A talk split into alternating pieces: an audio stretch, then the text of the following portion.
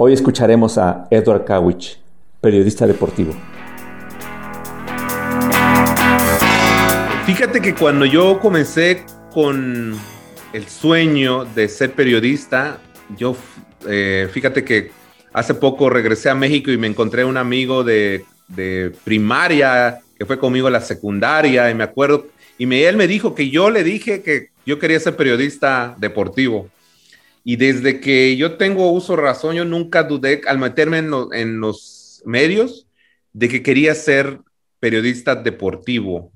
No creo en realidad que me hubiera dedicado al periodismo si no hubiera sido por deportes, porque no, o sea, a mí el entretenimiento me gusta, pero para eh, consumirlo, no creo que para trabajarlo. Eh, y, en cuestión de política y todo eso también me gusta, pero no, no, no existía el interés por, por trabajarlo pero en, cambio sí me entusiasmaba mucho el saber más de los futbolistas, de los boxeadores, de los deportistas. Y, y a mí me encantaba mucho la radio, escuchar programas de radio de cuatro horas de, hablando de deportes cuando vine aquí a Estados Unidos. Es lo que me mantenía como conectado con, con México. Pero entonces, desde, o sea, por lo que yo recuerdo, yo siempre he, deseado trabajar en deportes y he sido afortunado de hacer solo deportes y de mantenerme en la industria haciendo deportes. Las hazañas son de los deportistas, las medallas, los títulos mundiales, los aplausos. Nosotros solo nos hemos encargado de transmitirlas al mundo, de narrar cómo llegaron a ellas, de contarle al lector, al escucha, al televidente sobre las lágrimas de dolor o de alegría. A nosotros nadie o muy pocos nos conocen. Nuestras vidas se quedaron sin fines de semana, a veces sin comer o sin dormir. El sueño de los atletas era triunfar y el nuestro era estar ahí para narrarlo o buscar las causas del fracaso. Ese era el alimento diario. Yo estuve ahí y haciendo este apasionante trabajo conocí a maravillosos colegas cuya biografía contarán ellos mismos. Yo soy José Luis Tapia y te doy la bienvenida a este podcast de periodistas deportivos.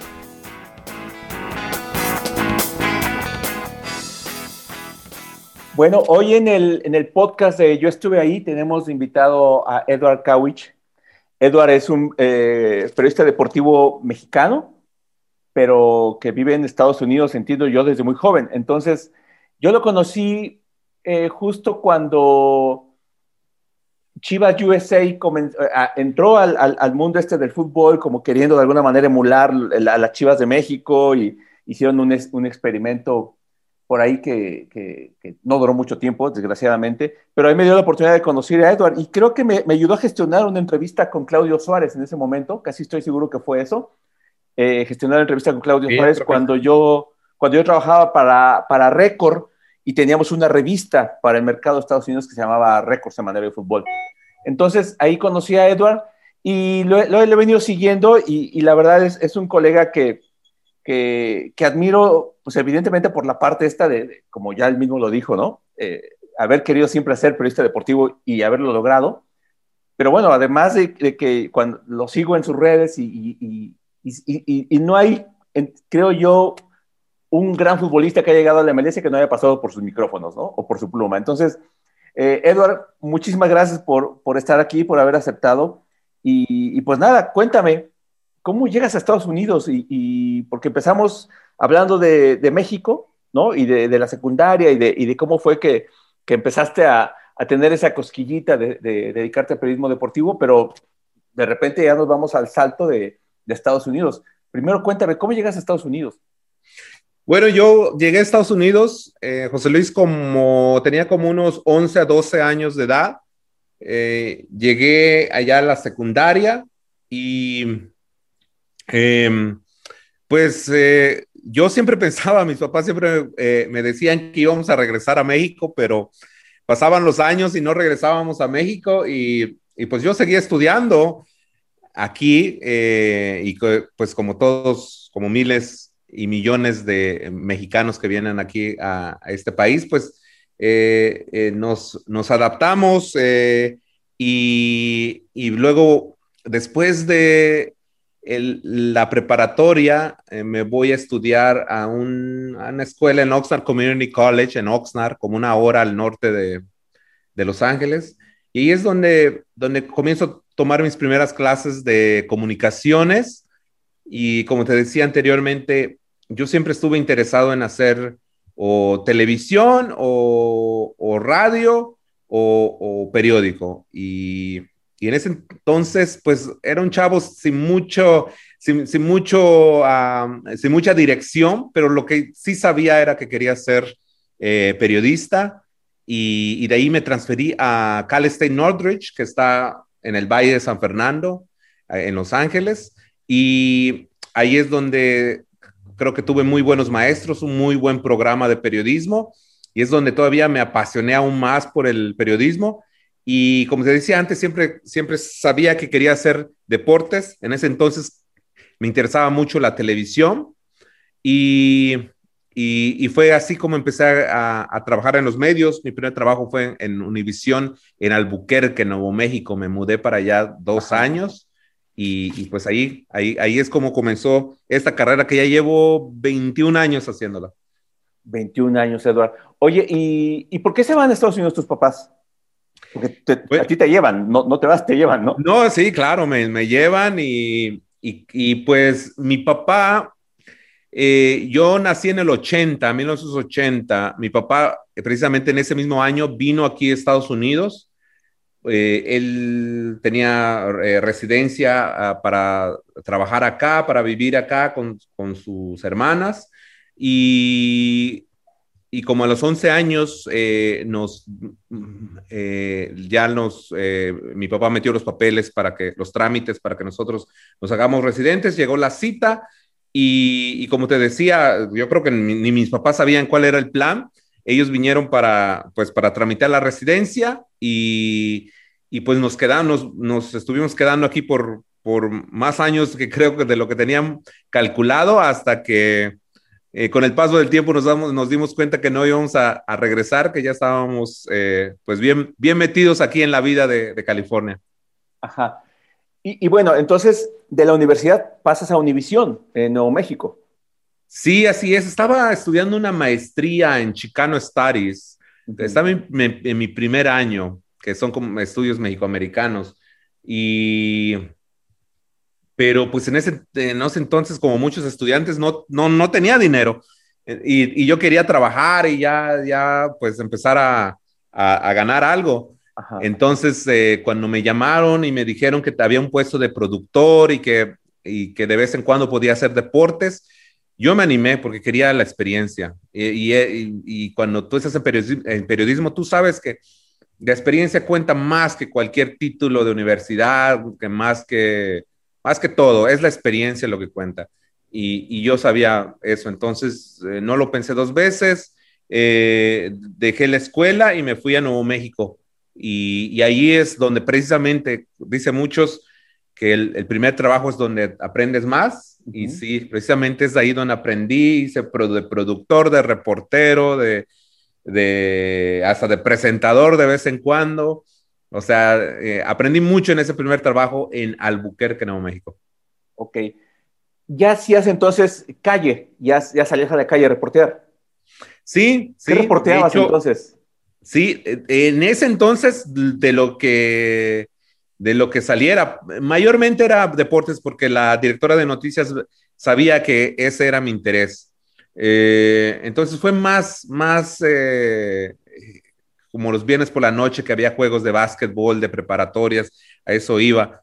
Em, pero sí es cuando es, fue realmente mi primer contacto ya como eh, reporteando en la calle. Y bueno, y, te, regresas a Los Ángeles después y, me dices en tu, en tu biografía que participaste en la creación de Hoy en Los Ángeles, que evidentemente es un, un periódico paradigmático en muchos sentidos, ¿no? Sí, allí eh, entonces regresé a Oxnard. Em, regresé a Oxnard. Estuve como, creo que como unos ocho meses, casi un año sin trabajo. Creo que ha sido eh, el mayor tiempo donde no, no he estado haciendo periodismo. Luego me metí a una escuela, eh, perdón, una, un periódico que se llamaba Mi Estrella del Ventura County Star en Ventura. Ahí trabajó un año y, salió la, oportunidad de un, que iban a empezar un segundo periódico eh, en Los Ángeles, que le iba a hacer la competencia o la opinión. La, opinión en ese entonces, estoy hablando del 2004, era, pues, estaba muy fuerte.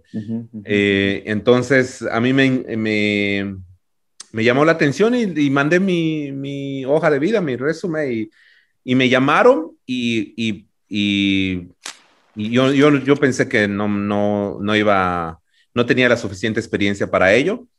Entonces, ah, era un periódico que, era que tenían periódicos, tenía, hoy estaba en Nueva York y en Chicago. Entonces, ah, fui para, para allá, me hicieron la entrevista y, y me llamaron, me llamaron y, y, no lo podía creer porque, como te digo, yo pensé que no tenía eh, la suficiente experiencia para ello, pero así es como me mudo en el 2004 a Los Ángeles y desde entonces no me he ido de Los Ángeles. Ajá. ¿Cómo, fue armar un proyecto como hoy? Digo, yo te puedo decir mi experiencia, yo armé Reforma con, bueno, no, no yo, sino fui parte de ese equipo, después Record, ¿no? Y después, bueno, un par de medios más. Pero e, en tu caso, ¿cómo fue pensando en, en, en, final de cuentas, e, era una apuesta, entiendo yo en su momento arriesgada por el hecho de, de, de darle un espacio quizá merecido sí quizá eh, en cuestión de, de, la importancia del español, ¿no? Como lengua, eh, pero, pero no sé, pero, no, pero evidentemente complicado por el tema de, pues estás en Estados Unidos y la lengua oficial es el inglés, ¿no? Sí, em, eh, en el 2004 empieza este proyecto de hoy. como te decía, en Nueva York ya existía el periódico y era muy exitoso. Entonces éramos como una, vamos a decir, como una sucursal de ese periódico. Pero había, era, era un proyecto muy ambicioso, porque teníamos eh, ediciones en Inland Empire, teníamos ediciones en Orange County, teníamos ediciones en el Valle de San Fernando y en Los Ángeles. O sea, teníamos que preparar cuatro ediciones eh, diferentes, eh, con diferente portada, y, o sea, era, era un super proyecto. Y, aparte, pues la mayoría de, las, la, de la gente estaba en Nueva York. Entonces estaba bastante complicado y hasta un poco desordenado, bastante desordenado en, ocasiones, eh, porque eh, como comenzamos a trabajar un poco con, con, lo que ya ellos habían hecho en Nueva York, que están tres horas adelantados, eh, eso nos ayudaba, pero al final de cuentas, a las 10 de la noche, 11 de la noche, estás saliendo de allá y estás, eh, después de haber editado cuatro ediciones, y era, era bastante estresante y, y, no teníamos tanta gente tampoco. Eh, que, es, que es uno también de los, de, de, los males eternos de los medios de comunicación en, en, en, Estados Unidos, ¿no? En español, que no hay suficiente gente, no hay muchos recursos. Y e, en, ese, en ese tiempo había mucha gente, pero el proyecto era tan grande y tan ambicioso que de todas maneras no teníamos eh, la gente suficiente para hacerlo funcionar como debería. Ahí, ¿qué, fuentes cubrías? Yo, yo cubría, eh, lo, que pasaba era que, eh, a ver, estoy tratando de recordar, yo era el único de deportes. Wow. Y en Nueva York habían unos cuatro o cinco, si no me equivoco. Entonces yo era como el corresponsal de, de, Los Ángeles. Entonces, donde estuviera la noticia, allí iba. y, regresaba, escribía la nota y entregaba eh, mi página o dos que, que, yo actualizaba. Entonces, era una función como reportero, editor. Editor, wow. Sí, entonces ya de por sí era mucho, pero pues también eh, en esa edad, pues, yo, yo tenía como unos 24, 23, 24, entonces tenía, estaba lleno y con ganas de, de, explorar Los Ángeles y, y, estaba muy entusiasmado. Entonces ahí es donde también pues me expuse a todo lo que son los deportes en Los Ángeles, los Dodgers, los Lakers, los uh, boxeo, eh, todo, todo. Eh, entonces, eso me ayudó a navegar todos los deportes aquí en esta ciudad. ¿Qué, ¿Qué, es lo que recuerdas como tus mejores coberturas, pensando en, todo lo que hay en deportes en, Estados Unidos? A diferencia de México, ¿no? Este, si no son Juegos Olímpicos cada cuatro años o, fútbol en la liga, pues en Estados Unidos tienes deportes de primerísimo nivel y, todo el año y, varios días a la semana, ¿no? Entonces, eh, ese es, a veces a veces uno desde acá lo ve con cierta envidia. Sí, yo cuando ah, estaba creciendo y con mi familia veíamos mucho el boxeo. Eso eran nuestras reuniones familiares. ver las peleas de Julio César Chávez, de Oscar de la Hoya. Entonces, eh, cuando yo llego a Los Ángeles, lo que me doy cuenta es que el boxeo es muy fuerte.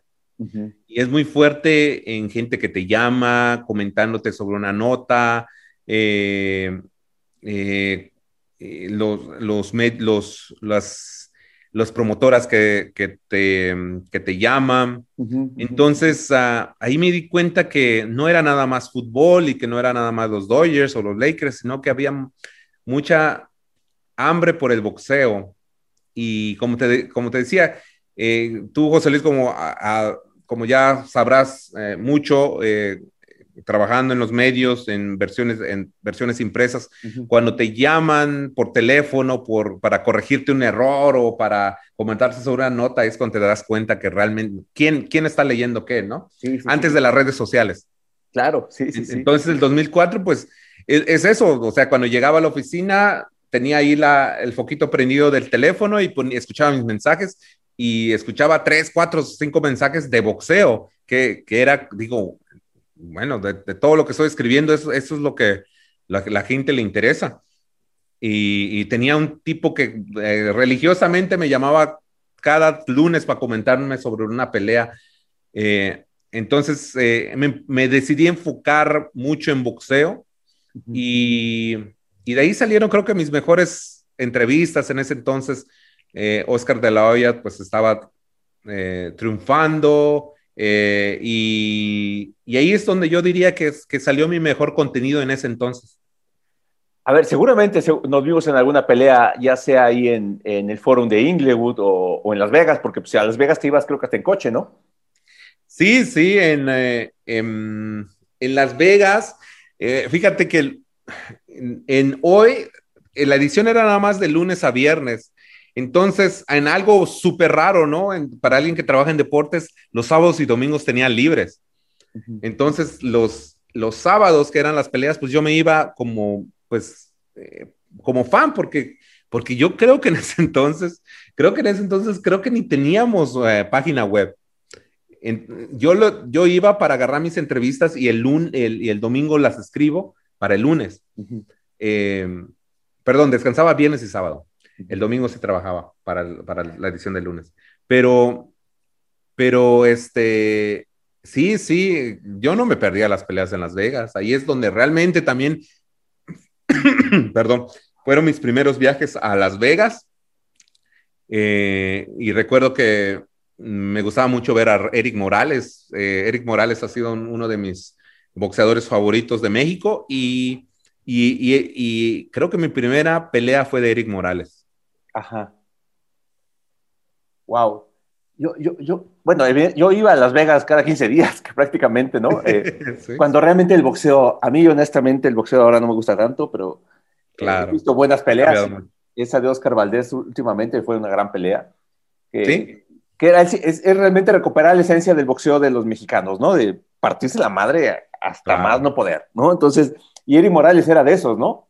Eri Morales era de los tipos que que realmente ponía en riesgo su vida eh, arriba de un, ring, de un ring. Y a mí me tocó ver las de Morales Barrera, las tres. Claro, claro, muy este, Por eso digo que seguro nos vimos por ahí también. Me tocó ver, pues, ¿qué te digo? las de Chávez de la Olla, que no fueron grandes peleas, honestamente, fueron mucha expectativa, pero pues, para lo que salió este, Julio con, primer, con la primera pelea y después con la segunda, que ya realmente estaba de, de salida, ¿no? Pero pero vamos, evidentemente estar cerca del epicentro del boxeo mundial, que son Las Vegas, ¿no? Y, como te digo, en algún momento Yo, ¿te, tocó todavía ir al Fórum de Inglewood?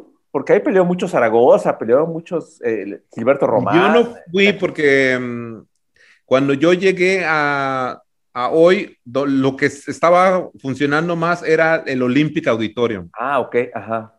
El Olympic Auditorium. Ahí creo que vi una de las primeras peleas de Johnny González. Y era lo que estaba pegando. Ya el forum, yo el, el, yo lo veía, veía esas peleas en la tele cuando, cuando eh, vivía en Oxnard, pero en ese entonces no, apenas estaba yendo a la high school. Eh, pero pero sí, el Olympic Auditorium y, y, este, y Las Vegas. ¿Y quién, fue el primer boxeador que tuviste frente a ti entrevistándolo que admirabas antes de dijiste? Fíjate que cuando yo llegué en el 2004 aquí a Los Ángeles, eh, fue como algo, eh, fue algo wow para mí, porque mm, no solamente yo, pues era súper eh, nerd de, los deportes, ¿no? Me, eh, veía fútbol, boxeo y, era muy aficionado a esas cosas, pero también seguía mucho, mucho los periodistas de aquí de Los Ángeles, lo que es eh, Rigoberto Cervantes, Fernando Páramo, muchos, eh, el, mismo Ramiro González, que, trabajaba en ese entonces para, La Opinión. Eh, entonces, eh, empecé a conocer a muchos colegas ya míos que yo admiraba mucho en, la, en, los medios de comunicación en español aquí en Los Ángeles. Entonces, ah, yo creo que más que los atletas, eso, eso es lo que más me fue como un shock para mí, porque ya entrando a Los Ángeles, ya empiezas, ya, o sea, un atleta pues lo estás entrevistando por cinco minutos y te dice lo que va a ser de la pelea o del juego, pero ya un periodista ya como que pues está sentado en la mesa tuya y te está haciendo plática, ¿no? Y eso ya es, ya, es, ya es como, eso se me hacía wow, eh, es lo que recuerdo mucho en mis primeros días en Los Ángeles. Eh, y de atletas, lo que más me gustaba, me, me, trabajó, me, eh, me tocó trabajar mucho en la MLS al principio, pero, en la, pero al principio la MLS, eh, los, los, jugadores no eran, no, no había mucha diva ya y era muy, uh, era muy, uh, era como entrevistar al, al equipo de, de la esquina o, o al equipo de tu amigo no, no, no había tantas estrellas, pero yo, yo creo que eh, para responder tu pregunta en lo que se refiere a deportistas, yo creo que los boxeadores, Oscar de la Hoya, Chávez, yo creo que, yo creo que esa Juan, Manuel Márquez, Paquiao, eso se me, se me hacía muy eh, increíble en entrevistarlos. Ok, bueno, entonces, de esta época de, de hoy, eh, ¿lo, alternas con MLS Soccer o, o, sales de hoy y después te vas a MLS? Después de hoy me voy a Azteca América. Ok. Porque, porque yo desde la universidad, yo, yo quería trabajar en televisión, ya sea enfrente de las cámaras o detrás de la cámara. Entonces, eh, me voy de, me voy de hoy y me, y me voy para Azteca América en, como productor. Y entonces ahí es donde, donde nada más duré, ni duré el año, yo creo, porque hubieron recortes y, y fue uno de esos movimientos que uno hace que a lo mejor mm, eh, definitivamente no, lo hubiera hecho si, lo, si regresara el tiempo. Y de ahí me voy a, a, la opinión y ahí cubro, ahí realmente sí era, sí tenía una fuente fuente y ese era boxeo. Y, la opinión, ¿no? O sea, la opinión era el máster, ¿no? Periódicos en español. Claro, claro, en, eh, la opinión eh, apenas, eh, porque de Azteca América hubo, dejaron gente, descansaron gente, y yo fui uno de ellos, corrieron a, mucha gente. Entonces yo como a la semana, este Rafa Ramos Villagrana me llama y me pregunta si quiero trabajar en opinión, y, voy para allá y me dan la fuente de, de boxeo. Y fue la y, yo encantado porque esto es uno de mis deportes favoritos. Pero fue la primera vez que ya no, ya no, ya no invadía el fútbol, no me iba al básquet y, fue probablemente la única ocasión donde solamente hice un deporte. En la opinión. Sí. Ok. ¿Y, en qué momento de la opinión llegas? Porque después de eso se viene la crisis de los medios en español en Estados Unidos, ¿no? Eh, eso es cuando el, ya el Internet estaba tocando las puertas. Y, yo todavía cuando llegué a la opinión éramos unos seis o siete, yo creo, en la redacción. Porque la opinión, porque la opinión en los, en los, en los noventas estaba muy fuerte. La opinión era, trabajar en opinión estaba, era, era algo muy grande. Em, te decía que yo era de la, de la, forma en que me conectaba con el fútbol de México, porque de antes cuando, cuando, cuando yo vine a Estados Unidos en los noventas, un partido de fútbol mexicano te pasaban a la semana. No sabías, no sabías cómo, cómo quedaba tu equipo del sábado. Tenías que, yo iba y recogía el periódico para ver cómo quedaban los Pumas. Yo le voy a los Pumas. Ajá. Y, este, y, tenía que recoger la opinión o ver el noticiero. Y si, no veía el noticiero, me lo perdía. No sabía. Entonces, en el, en, en el, para regresar a tu pregunta, en el 2004, eh, perdón, en el 2007 ya fue eso cuando yo llegué a la opinión y, y ya como que ya estaba bajando. Yo me, nada más hice un año en la opinión, me fui a Chivas USA a trabajar de relaciones públicas y de esos siete, creo que en ese año que me fui en el 2008, bajó como a cinco redactores nada más. Ajá. Sí, y ahí ya comenzaba a tener el impacto la, el Internet has vivido los eh, varios sinsabores, ¿no? El hecho de Azteca también, que dices que hubo recorte, ¿no? Después, bueno, la opinión, ¿no? Este, uno pensaría a veces desde acá que la cosa es mejor en Estados Unidos, en ciertos sentidos. No, no, no. Más, más, más estable. No, o sea, en, em, aquí en Estados Unidos, eh, yo creo que, pues, yo, yo me considero que he sido afortunado porque no he, pasado mucho tiempo sin trabajar en, el periodismo y siempre, siempre ha habido alguien, gracias a Dios, que me ha tendido la mano. Pero em, sí, yo tengo muchos amigos que estudiaron periodismo conmigo, que son muy buenos. En la actualidad yo tengo, o sea, eh, José Luis, cuando, eh, cuando te platico que en el 2004 yo llegué y empecé a conocer a, Rigoberto Cervantes, a fulanito de tal, que trabajaba en la radio, que el Veloz González, en, la radio, en la eh, KTNQ, o sea, mucha gente, muchos colegas, con el paso del tiempo me di cuenta que se estaban yendo, saliendo, gente que, que no tenía trabajo, se quedaba sin trabajo y, y ahí, con el pasar del tiempo, me di cuenta que, que la profesión estaba en crisis porque, porque esta gente no estaba regresando a otros trabajos de periodismo, se estaban dedicando a vender casas o a hacer otras cosas. Entonces, las, las, personas que yo admiraba en la radio y televisión, eh, me di cuenta que no tenían trabajo. Y ahí fue una señal grande de que el, medio estaba mal, que los medios estaban mal. Y, entonces viene la transición ahora a estar del otro lado, que es Chivas USA, ¿no? Sí, en la opinión no, no, me gustaba, no me gustaba del lado, no me gustaba cómo se trabajaba eh, allá. Entonces, mm, no estaba contento y ya estaba buscando otro trabajo.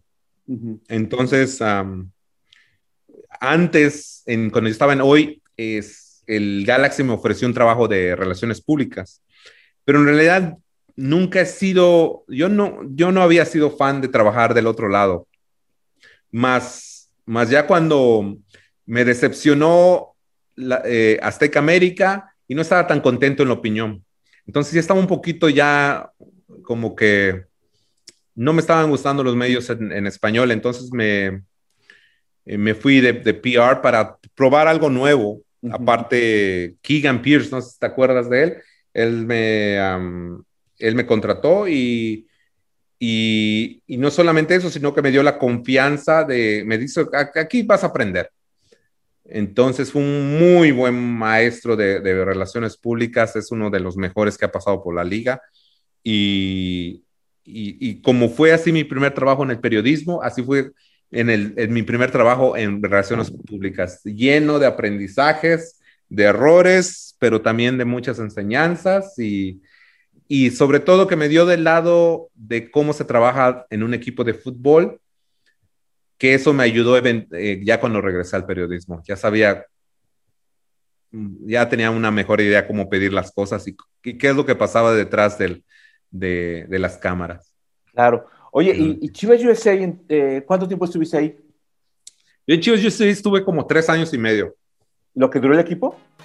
No, yo, me yo llegué en el 2008, me fui en el 2011, me, como junio, julio del 2011. Y el equipo desapareció en el 2014, creo. 2014, creo.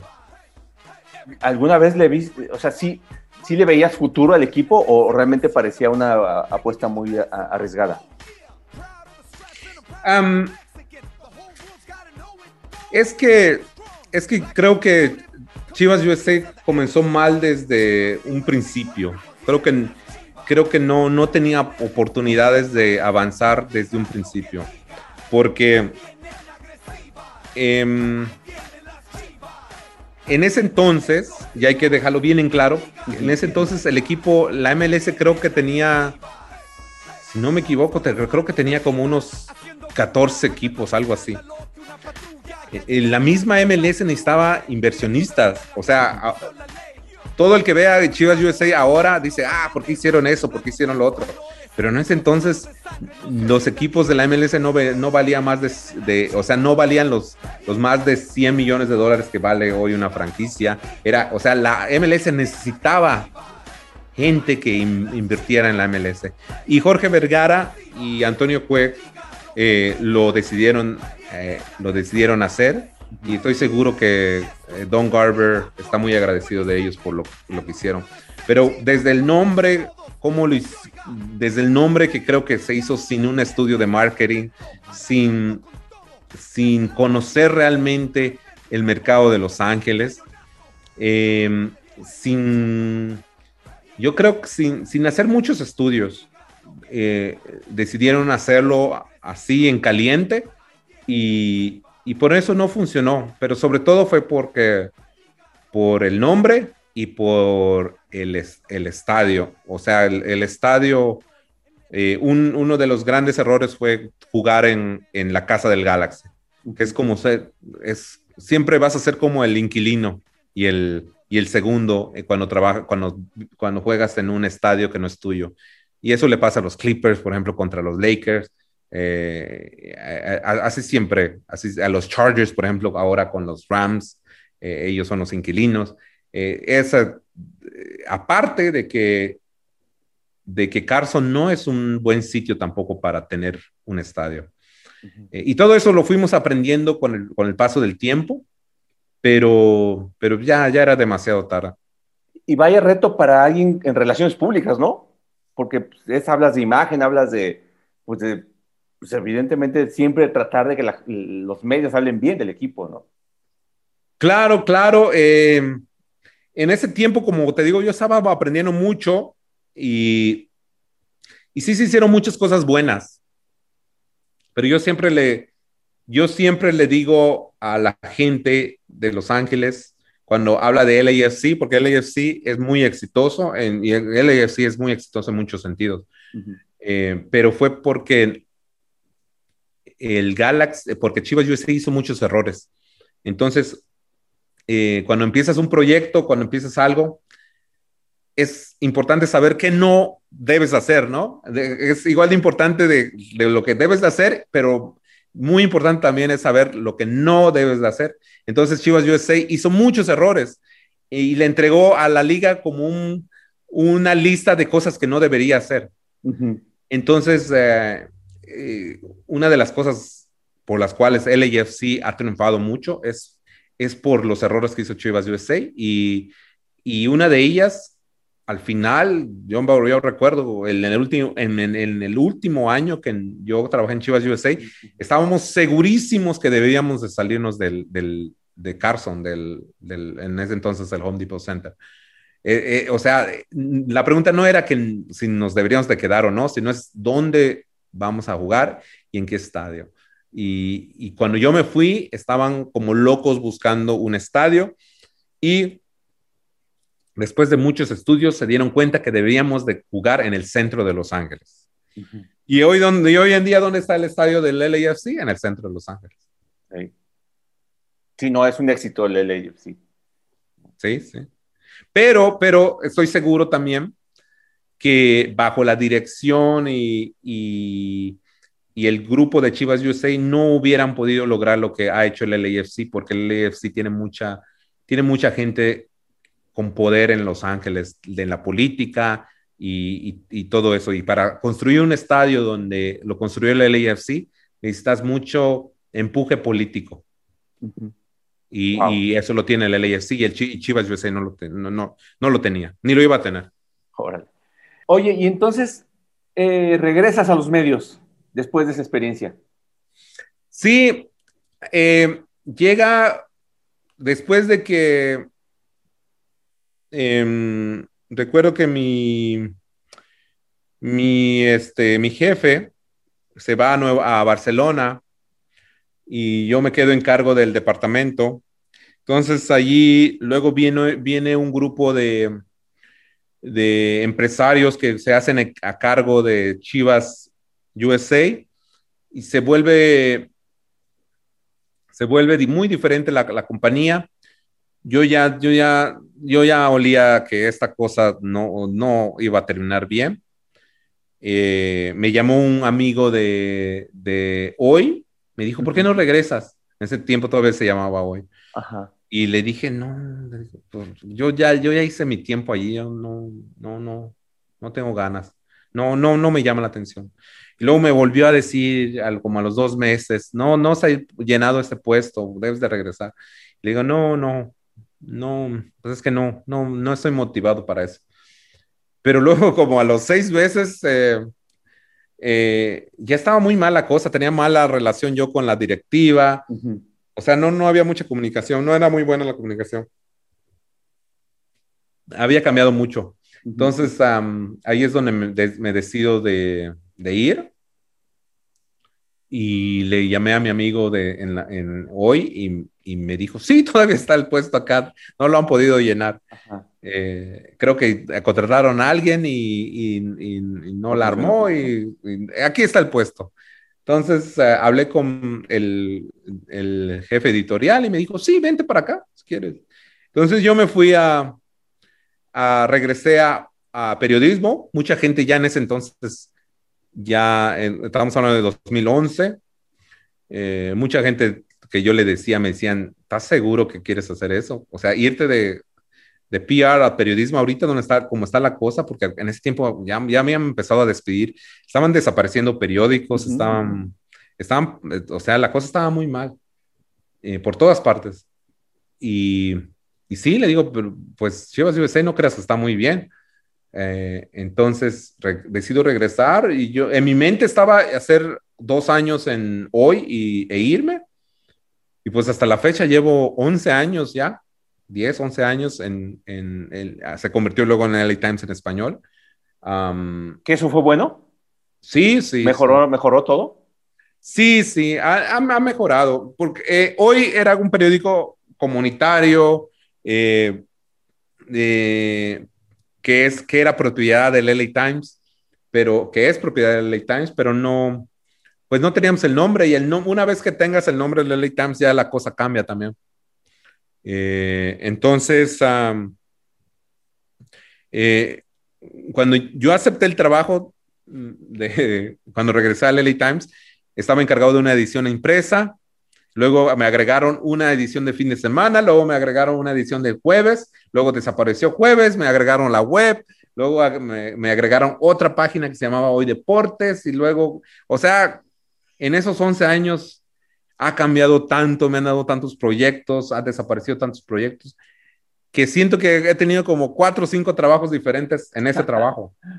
Y, y, yo creo que eso ha sido bueno porque me ha mantenido, em, pues, eh, siempre haciendo cosas nuevas.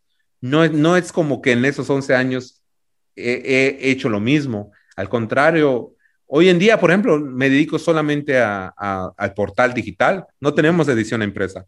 Cuando, cuando, me, cuando me contrataron, no teníamos web era solamente edición empresa. Así, así de tanto ha cambiado mi trabajo. Wow, pero bueno, a final de cuentas has logrado adaptarte, ¿no? Porque ese realmente fue un problema de muchos de pues, mi generación, tu generación incluso. Yo soy 70, tú eres 80, ¿no?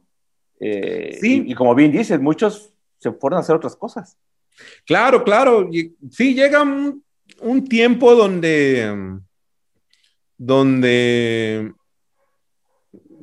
o, sea, o te nace o, no lo aceptas. Hay unos que todavía, después de 10, 15 años, todavía no aceptan las redes sociales.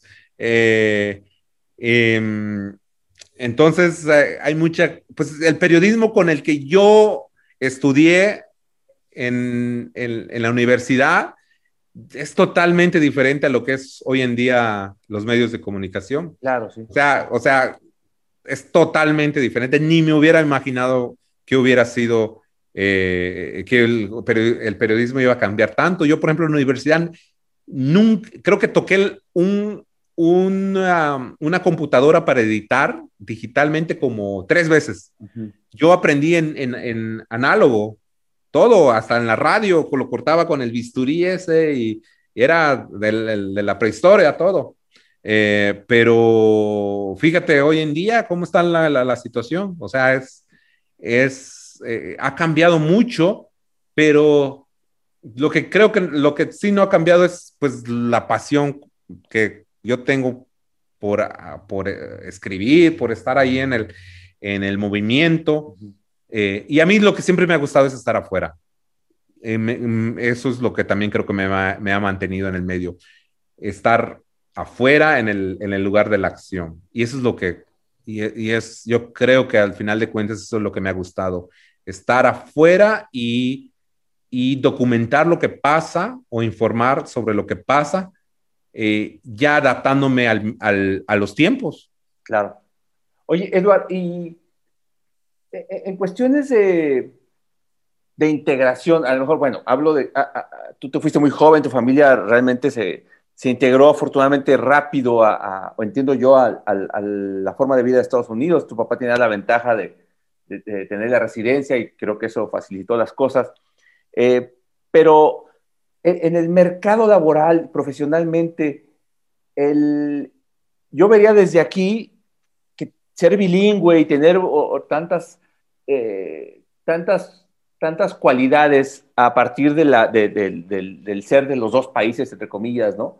Eh, puede ser una ventaja para alguien a, nivel profesional. ¿Así ha sido? ¿O si ha sentido eh, en, determinados momentos algo de segregación o, de discriminación por, por, eso mismo? Depende, depende. Depende de dónde te quieras meter. Porque tú sabes, hay muchos.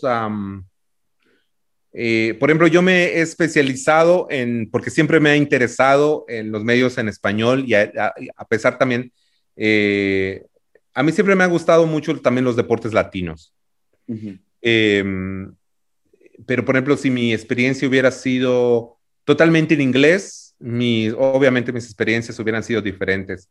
en el lado, en español, por ejemplo, eh, siempre te vas a encontrar que no hay recursos para cosas.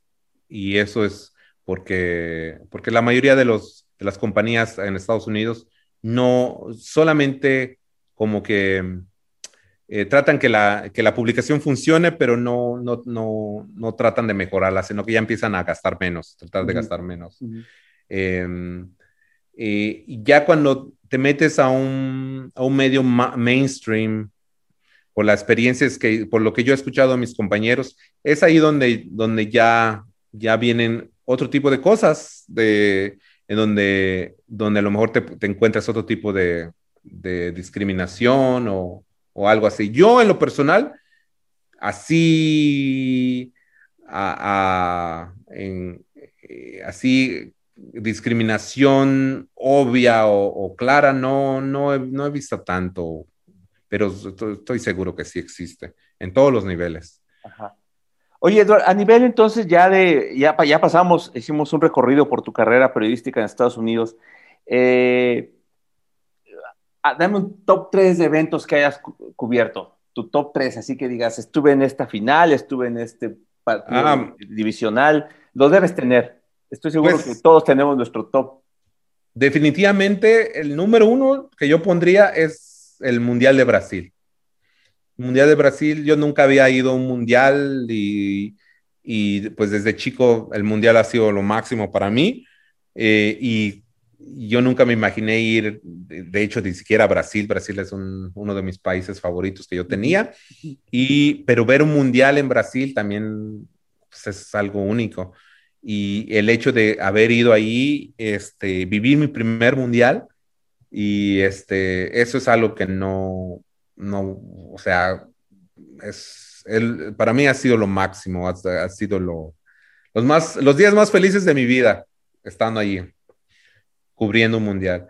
Y el segundo, yo, lo, yo pondría, y, solamente pongo a Brasil primero porque, porque es el primero, eh, porque fue el primer mundial que vi, pero eh, luego sigue el de Rusia. El de Rusia fue un... yo, yo no pensé que el, y cuando me fui de Brasil dije, no, el de Rusia no creo que esté tan bueno como este. Y el de Rusia estuvo muy bueno. Em, por, el, por el país, por, por muchas cosas. entonces, eh, aparte que nunca me imaginé también viajar a, a, a, Rusia, estar en Moscú. Y el tercero, fíjate que en la pandemia eh, pues eh, nos hizo trabajar desde casa y detenernos en todo. Entonces yo de ser un vago deportivo, me, me convertí en, pues, en, en, alguien que trabaja desde su casa y no va a ningún estadio ni nada. Y lo que más extrañé fue ir a Las Vegas. A pesar de que, a, pesar de que, de que no, eh, no soy fan, fan de Las Vegas como ciudad, pero sí para ir a trabajar y para ir a cubrir una pelea para ir a cubrir UFC, para cubrir una, una, pelea. Eso es lo que más extrañé de todo, de todo, de, de, de, todo lo y fíjate que aquí tenemos a los Lakers, a los Dodgers, a todo, a todo. Es lo que más extrañé. Y, y, y, le digo a mis amigos, cuando yo me retire, es, eso seguramente lo que voy a extrañar más. Las Vegas. Las Vegas, a, pesar de que, como te digo, no soy fan de los casinos ni, ni de muchas cosas de Las Vegas, pero la experiencia de ir, las, las, paradas que haces ahí en el camino para comer, ah, y el, el, el, viaje de regreso también a casa comentando la pelea o lo que sucede con, con un camarógrafo, con un amigo, eh, eso, yo, eso extraño mucho. Entonces yo diría que, que las peleas en Las Vegas estarían en tercer lugar. Sí, oye, las peleas de Las Vegas, la verdad, lo mismo que tú, o sea, a mí Las Vegas me sacaban ronchas en cuestión de todo lo que ves ahí, que no tiene que ver con el boxeo. Pero toda la atmósfera, el hecho de, se, se llenaba de mexicanos, eh, de mexicanos de allá y mexicanos de acá, ¿no? Es, eh, sí, ir a comer un hot dog después de la pelea y comentar, comentar con un colega o un cuate qué es lo que debió de hacer el boxeador en la, en la, en la pelea y luego ver los aficionados. Eso, eh, ese ambiente es esa, pues es algo que, que sí se extraña. No, y realmente al ser la meca eh, del boxeo, bueno, fuera de ahí quizá el Madison Square Garden, pero que la perdió un poco, tuvo su época de, de fulgor, pero pues Las Vegas son Las Vegas, ¿no? claro. La verdad, ahí Tyson, desde ver a Tyson, Chávez de la Hoya, las, las Paqueado Barrera, las Paqueado, bueno, Morales, este, vamos, eh, son bastantes, ¿no? Y, la verdad eh, es algo que yo también extraño mucho. De hecho, yo ya no estaba en ningún medio, eh, tuve una, una, pausa hace como cinco años y me fui por mis propios medios a, la, a una pelea de Juan Manuel Márquez. Se me fue la onda, no sé cuál fue, creo que fue contra Paquiao. Y este, sí, fue contra Paquiao. y yo le hice una, un reportaje a, Juan Manuel Márquez aquí en México para una revista que se llama Chilango, y, este, y la misma revista me dijo, ¿vas a ir a la pelea? Y dije, pues no te había pensado, pero pues si me consiguen la acreditación voy. Y yo, yo me pagué el viaje y todo, porque esas cosas que, que la verdad, o sea, no te duele gastar en el sentido de que sabes que la experiencia a cambio va a ser demasiado grande, ¿no? sí, sí, sí, sí. Y tengo, tengo ahí un, par de colegas que, que también eh, que, que, colaboran con nosotros en el LA Times y me dicen, oye, quiero ir a Las Vegas, lo, extraño mucho. Y le digo, pues vente, vente, vente aquí a Los Ángeles y, y nos vamos ahí manejando. Y, sí, sí, sí, es. Eh, ya, ya que lo hayas hecho, tú sabes a lo que me refiero. No, claro, sí, claro. Oye, Edward, entonces, este, vamos, eh, sus avatares, la profesión también, como en México, tanto en Estados Unidos, ¿no? Sí tiene sus, sus cosas buenas, pero, pero también las cosas malas. En México te puedo hablar de, pues, más allá de lo que sabemos todos que es esta profesión, que son las jornadas maratónicas y, y otras cuestiones, pues, eh, actualmente es el tema de lo mal pagado que se está, ¿no? Muchos colegas viven realmente, eh, pues, pues, por el amor al arte en muchos sentidos, ¿no? Cuando uno pensaría que que las cosas, eh, hablando del gran poder que actualmente tiene el deporte, esto no ha ido de la mano con el desarrollo de, la profesión per se, ¿no? En muchos sentidos, ¿no? Uno pensaría que, podría ser lógico, sí, sí hay mucho deporte, sí hay, se, invierte mucho, pero realmente los dueños de los medios no invierten en, en al menos a menos de los medios impresos y, y también digitales, ¿eh? porque también creo que está, que no sea televisión, todo lo demás está casi siempre tambaleándose. Sí, sí, eh, y, fíjate que, que cuando yo veía, como te digo, en, ese 2011, que las cosas estaban muy mal, este, yo en ese entonces pensé que solamente los medios en español, porque yo eso es lo que con los que más eh, escuchaba de los colegas, pero, pero ya en Chivas USA me daba cuenta que despidieron a fulanito de tal del Daily News, del New York Times, eh, y me daba cuenta que, que en, general estaba mal. Y ya luego con el paso del tiempo, en inglés, o sea, de antes, de antes la esperanza era de que dices, bueno, aquí en español ya se puso mal, voy a tratar mi suerte en inglés, pero en inglés yo tengo muchos colegas que no tienen trabajo, les pagan muy mal, eh, o sea, todo lo, lo, lo, que tú ves en, en español, eso es lo que, lo que viven ellos. Em, que, son, que son freelancers, que no son trabajadores de, tiempo completo, entonces los pueden llamar cuando quieren, si no, no les llaman, entonces no pueden vivir de eso, no pueden, no pueden ah, eh, sostener a una familia así. Eh, entonces yo he visto a muchos que se retiran de los medios, mm, tanto latinos o, gente que trabaja en los medios en inglés. Pero yo creo que en general eh, vivimos en un tiempo muy difícil ya nuestros, eh, los tiempos donde, donde los periódicos o la radio o la televisión, pues eh, eran los que mandaban y era como la época dorada. Eh, eso ha, desaparecido porque hoy incluso los muchachos no, no, no los escuchas decir que quieren ser periodistas. los que, lo que quieren ser, ser ellos son youtubers, YouTubers TikTokers, influencers. sí, quieren ser influencers. Y, y hasta cierto tipo, hasta, hasta de cierto modo, em, eh, o sea,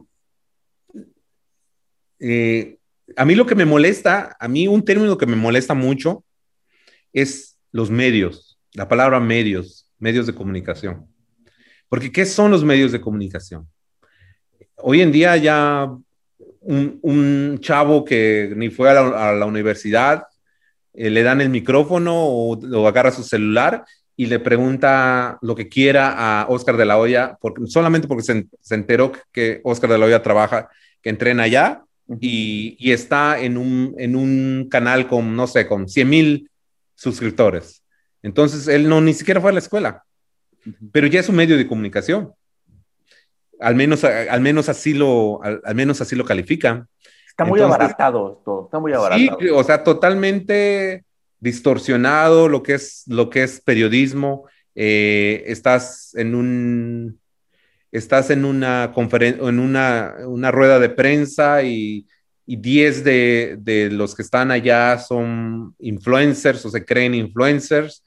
Em, eh, entonces, eh, todo eso ha abaratado la profesión, porque, como te digo, cualquier, cualquier persona ya, ya es un medio de comunicación, entre comillas, y, sobre todo creo que los atletas, los mismos atletas ya ni hacen la, la diferencia entre quién es un periodista y quién no quién hizo la pregunta y quién no. Y, y este, y, y, por eso ves hasta el mismo presidente de Estados Unidos, el Donald Trump, le echa la culpa a los medios, pero luego te preguntas quién hizo esa pregunta. O sea, no, no es ni siquiera un periodista lo que lo hizo, pero le echan la culpa a los medios de comunicación.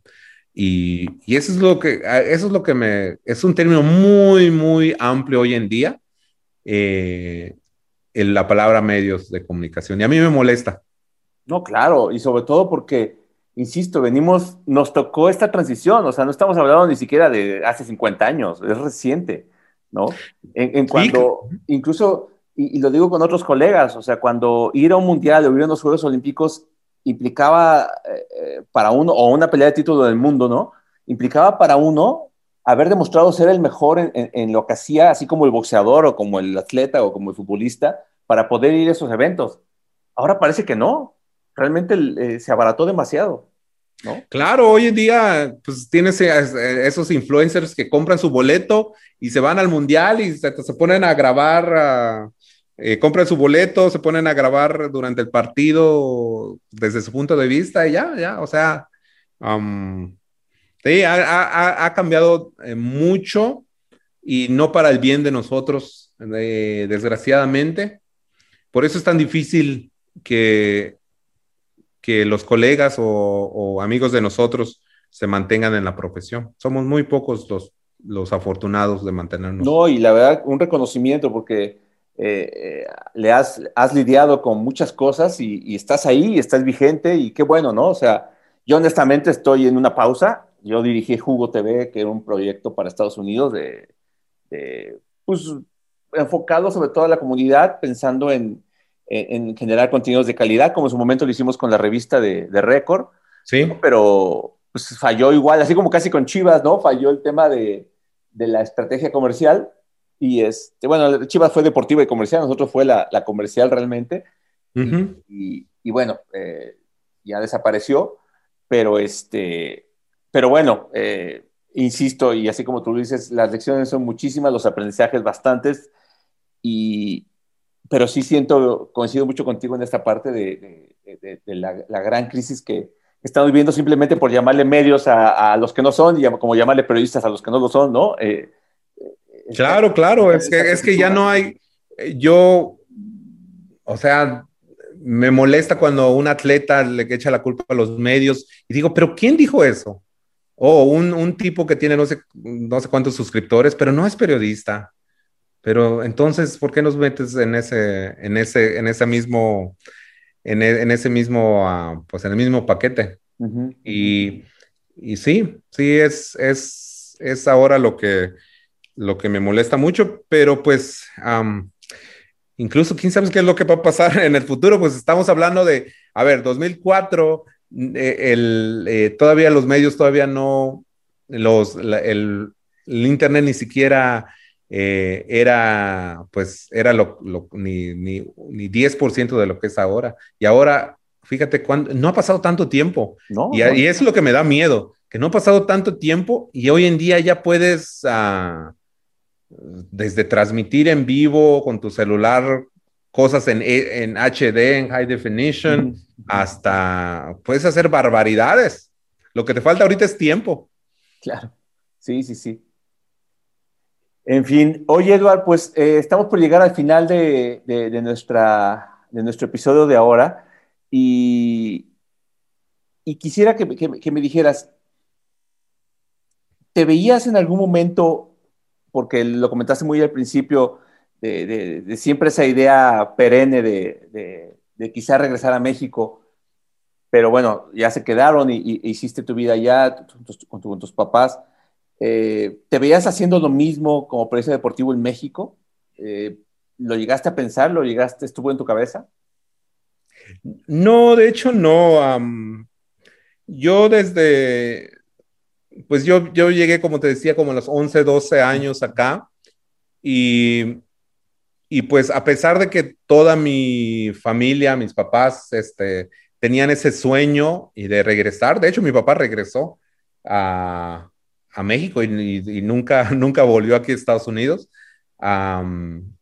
Eh, yo desde un principio, yo ya sabía que quería quedarme acá, uh, porque por las, las oportunidades que, sentí que se me daban, eh, no, no creo que las hubiera tenido en México.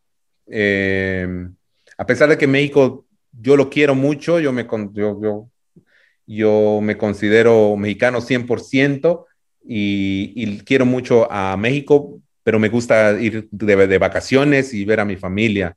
Eso es lo que me gusta. Pero vivir y trabajar ahí, no, no, nunca, nunca se me cruzó por la mente hacer eso. Siempre dije, bueno, si no, no me resulta esto, uh, me dedico a otra cosa aquí en, en, en, Estados Unidos. Porque, pues al final de cuentas, este, eh, pues ya, ya, ya he vivido más, eh, gran parte de, ya de mi vida aquí en, en Los Ángeles, de hecho en Los Ángeles, ni siquiera en, Oxnard, donde yo crecí en, California.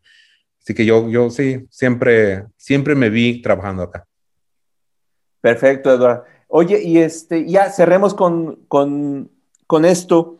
Eh, cuando estuviste en Brasil o cuando estuviste en Rusia, que, que al, al, final de cuentas, sobre todo creo que el primero fue un sueño cumplido, el segundo fue ya como un plus eh, porque decías que no tenías como que mucha expectativa, pero fuiste. Eh, en estos dos viajes, en estos dos torneos, en estos dos eventos que pues reúne lo, lo muchas cosas se reúnen, ¿no? El, el, tema del país, el tema de, la experiencia profesional, eso. Eh, me imagino yo que te llegaron momentos en los cuales dijiste, wow, lo volvería a hacer, dedicarme a esta profesión. Oh, sí, yo todos los días, este, gracias a Dios, eh, la pasión nunca se me ha ido. Yo, yo tengo el, la energía y la pasión del, de cuando empecé, cuando empezó todo eso. Yo creo que de ahí ese es el secreto de, de muchas cosas. Obviamente que, que, que, juega mucho lo personal y, la, y, las, y, y, las situaciones de uno, ¿no? Pero, pero si tienes la oportunidad de, de, de seguir tu pasión y es lo que yo siempre le he dicho a los chavos, que, que sigan lo que ellos sienten que es su, su, pasión y aunque les, aunque les digan, pues es como todo, es como, es como la música o, o, o, o, un artista, ¿no? Si, si te llama la atención, hazlo, hazlo, hazlo y, y, y a lo mejor le pegas y, y te dedicas a eso. Y, afortunadamente, yo, como te digo, tengo la misma pasión de cómo empecé y y estoy muy agradecido de que me mantengan en los medios por todo, toda esta cosa que ha pasado en, en, en nuestro negocio, en nuestra industria. Eh, pero sí, sí, sin lugar a dudas, eh, yo, yo todos los días que me despierto, eh, estoy agradecido de, de, ir a una conferencia de prensa, de ir a, a, a, un partido de fútbol, a un partido de béisbol, porque sé que muchos eh, muchos se quieren dedicar a esto y no pueden. De, de hecho, fíjate que ayer, ayer estaba en los Dodgers y uh -huh. se me acercó un muchacho y me dijo, yo trabajo a, a vendiendo hot dogs aquí en el, en el, en el, en el estadio, pero me gustaría un día trabajar ahí donde tú estás. Y le dije, pues, este, pues, eh, y me dijo, ¿qué es lo que haces exactamente ahí? Le digo, pues, yo escribo para el LA Times y, y, y, me dice, ah, yo, me dice, ¿cómo crees que me pueda meter allá? Pues le digo, eh, escribe, escribe y haz tus, eh, tus, tus podcasts, haz tus, eh, tus canales de YouTube, lo que hay hoy en día y, y, y, no, y no lo dejes de hacer y no te, que no te quite esa pasión, que no se te vaya esa pasión. Uh, porque sí, sí, eh, eso creo, creo, creo es lo, una vez que se te vaya la pasión, yo creo que ya es, ya es muy difícil mantenerte. Claro, claro, pues bueno, ya me diste esperanzas, estoy haciendo mi podcast, entonces pronto. Ah, no, pues yo, yo, yo mismo, yo mismo, o sea, yo, yo me he dado cuenta, o sea, no puedes remar contra la corriente con lo que es medios de comunicación, con lo que es son YouTube, Facebook, Instagram, TikTok y todo eso. Yo nunca pensé hacerme mi página de, TikTok y ahorita sin querer queriendo yo tengo dos mil seguidores. Ah, o sea, tampoco me llamaba la atención YouTube, también ya, pon, ya puse mi canal para que, eh, en donde pongo videitos. Pero, pero sí, o sea, no, o, te adaptas o, o si, le llevas la contraria, solamente la tienes de perder. Entonces, ya de una vez ir con lo que la gente, eh, los chavos están haciendo y lo que está de moda. Perfecto. Edward, te agradezco muchísimo tu tiempo, la verdad que qué buena plática. Este, eh, esto me, hace, me ha, ayudado, como te dije al principio, para reconectar con mucha gente eh, que estimo y que, he conocido y que de alguna manera también ha dejado algún aprendizaje en en esta carrera, un poquito más larga que la tuya, ¿no? Y este, pero bueno, eh, te agradezco muchísimo, la verdad, tu tiempo, tus palabras y, pues nada, estamos en contacto. Igualmente, José Luis, aquí estamos. Cualquier día que quieras volver a charlar, aquí estamos para lo que necesites. Muchas gracias por la invitación. No, hombre, hasta luego.